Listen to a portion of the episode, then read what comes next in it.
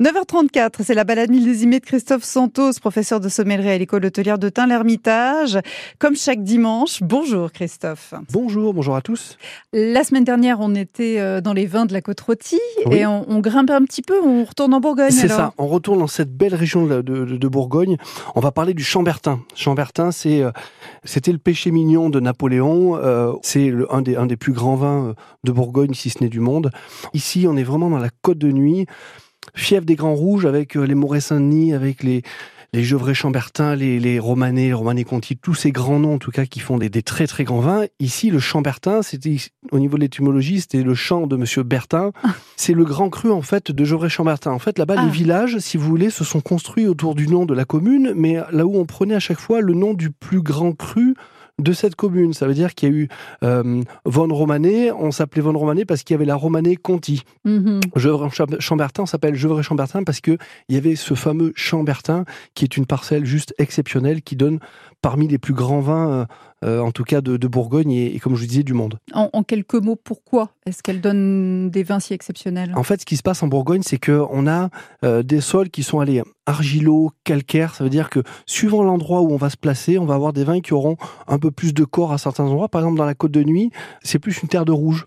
Et ici, on est dans le fief des Grands Rouges avec des sols profonds, des, des sols complexes qui font que ben, historiquement, quand on goûte depuis plusieurs générations, depuis des siècles, quand on goûte ces vins-là, ils ressortent toujours au-dessus des autres. Il y a un truc qui se passe qui, quelques mètres à côté, ne se passe pas. On est sur le cépage euh, classique de la Bourgogne C'est ça. La Bourgogne, c'est que du pinot noir, du chardonnay pour les blancs, mais ici, c'est que du pinot noir. Et ça donne quoi? Eh ben ça donne des vins. Alors déjà en termes de prix, c'est quand même des vins. Voilà, on, se fait on se fait plaisir. Faut qu'on ait quelque chose à, à On va dire ça. ça c'est pour dire. La Bourgogne, c'est cher. ouais, c'est c'est quand même un peu d'argent. Euh, il en reste que c'est des, grands vins de garde, donc c'est des vins qu'on va garder 10, 20, 30, 40, 50 ans, voire plus. C'est des vins qui sont très denses, très puissants, très profonds. Quand on dit profond, nous pour essayer de comprendre, c'est ça reste en bouche, c'est long en bouche, c'est il y a plein d'arômes, il y a et en même temps c'est très fin. Le pinot noir, c'est un cépage qui est toujours très élégant. Euh, par rapport à notre syrah, ou des fois, qui a un peu plus de tanin, un peu plus de couleur, le pinot noir est un petit peu plus subtil, un peu plus, des fois, plus élégant. Et sur ce terroir de Chambertin, il manie à la fois l'élégance, mais beaucoup de profondeur et beaucoup de corps. On l'accompagne avec quoi? Eh bien, on va essayer de trouver justement bah, des plats d'exception, parce que, en tout cas, des cuisines mijotées, des cuisines travaillées avec de la chair, du moelleux, un carré d'agneau qu'on fait juste avec une petite croûte d'herbe bien rôti, quelques carottes confites autour, euh, la canette.